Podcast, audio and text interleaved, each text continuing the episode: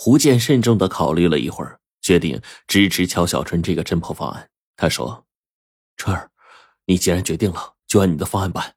不过必须注意安全，有什么需要帮助的，随时和我联系啊。”哎呀，我真的放心不下你啊。乔小春调皮的说：“放心吧，建哥，谁也伤害不了我一根毫毛。说不定我在这儿能捕到一条大鱼呢。等我的捷报吧。”胡建也用开玩笑的口气说：“我就看你在这儿能演一场什么惊天动地的惊险戏。”乔小春在山妹餐馆打工了半个月，虽然时常睁着一双警惕的眼睛，却没有发现半点人贩子活动的蛛丝马迹。好像人贩子突然从这个世界消失了。在这家餐馆里，尽管他时常的小心提防着，却几次差点遭到顾客的欺凌。有一个大款模样的城里人呢，最近连续向老板娘提出要以每晚一万元的价格让乔小春陪床。由于他对那些欲行非礼的顾客态度生硬，老板娘已经郑重警告过他了：如果再不改的话，马上让他走人。现在呀，乔小春感觉自己经常受辱是小事儿完不成任务是大事儿啊。每当想起那个因为被人贩子拐走了女人，导致家破人亡的惨剧，乔小春的心头就喷火。他恨不得早日把那些人贩子呀给抓到。现在到底是桂花提供的这条线索有误，还是自己身份暴露了，人贩子早有准备，全都藏进了隐蔽处呢？正当乔小春升起了一个又一个疑团，对此案一筹莫展的时候，这一天，他突然在山妹餐馆里发现了一个人。这个人不是别人，就是一个月前在县城那个餐馆给自己添茶水的服务生。由于这个服务生下巴长了一颗黑痣，乔小春一下就认出他了。狗东西！要不是你在茶水里下了蒙汗药，我怎么会被拐到这儿？说不定这小子……是条大鱼，先擒住他再说。想到这儿，乔小春故意用头发遮住半个面孔，装出妖里妖气的样子，走进那个服务生，嗲声嗲气的说：“先生，外头有人找你。”服务生显然没有认出乔小春，他一见这么漂亮女招待啊，为自己报信这眼睛都直了，二话没说，跟着就走。乔小春把这服务生引到镇子外的那片小树林附近，然后一个扫堂腿，把这服务生就给放倒了，拖死尸一般的拖到树林里。服务生早就吓破了胆了，裤子都吓尿了，结结巴巴的说：“你你你要干什么呀？”乔小春解下他的裤腰带，把他绑在树上，厉声问道：“你还认识我吗？”这服务生抬头仔细一看，妈呀，你！看样子他是认出来了，服务生不等乔小春审问，就坦白说：“我说，我说，我什么都说。”他承认自己啊给乔小春茶里边放了蒙汗药，但是是受人指使的呀。指使的人是谁？我没见过。他就给了我一信封，装着一千块钱，说让我把用药把你放饭，这钱就是我的。那你就照办了。只只怪我贪财呀！这呀，那封信呢？早就烧了。乔小春从服务生的嘴里啊，只能抠出这么多了，转身就要走。这服务生急了呀：“大姐，你走了我咋办呢？咋办？让饿狼吃了你这黑心贼！”别别别，大姐大姐，我我还知道一件事儿。这服务生吓得也是痛哭流涕呀，赶忙讨好的说。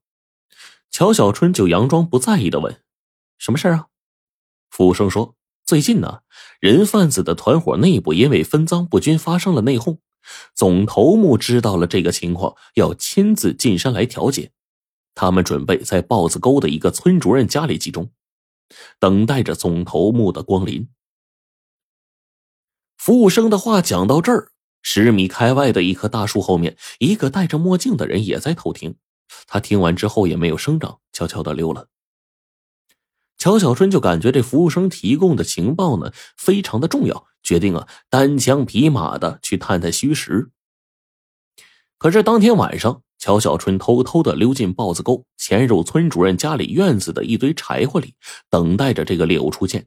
可他刚潜进去不到半根烟的功夫，屋里冲出一伙人，一面喊着有贼，一面围了这个柴火堆。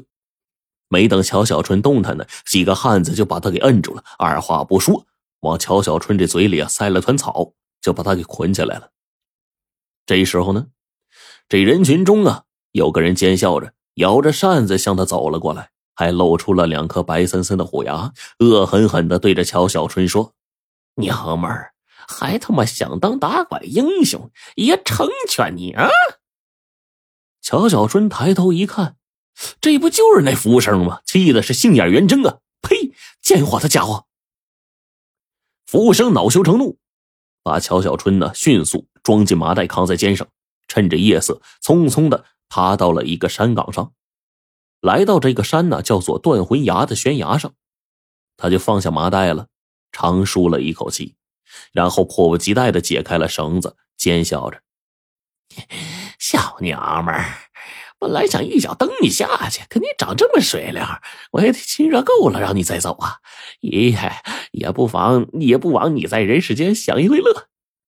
说着，伸手就去扯这个乔小春的衣裤，忽然头上重重的挨了一棍，哎呦一声就昏了过去了。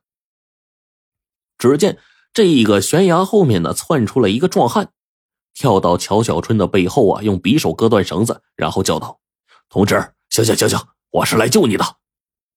乔小春被闷在麻袋里时间长了，神志还不太清醒。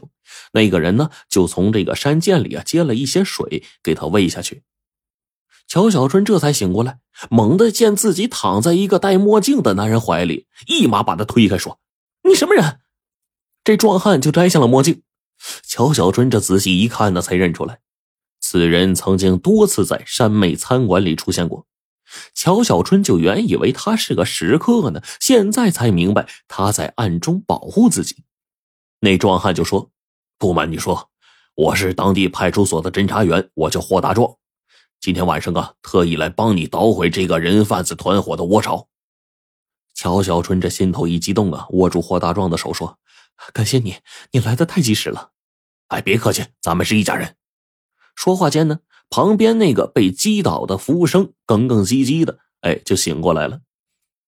霍大壮上前掏出手铐，咔嚓一声就给戴上了。叶狐，你机关算尽，没想到也有今天呢！野狐一听有人知道自己底细，两个腿抖得跟筛糠似的，一下就跪下去了，涕泪满面呐，就哀求啊：“饶了我，饶了我吧！我一定立功赎罪呀！”乔小春这一听才知道。嘿，这服务生啊，是人贩子团伙里的骨干分子。霍大壮就说：“那就要看你的表现了。”服务生就说：“ 没问题，没问题。”然后呢，就竹筒倒豆子似的，交代了所有的内幕。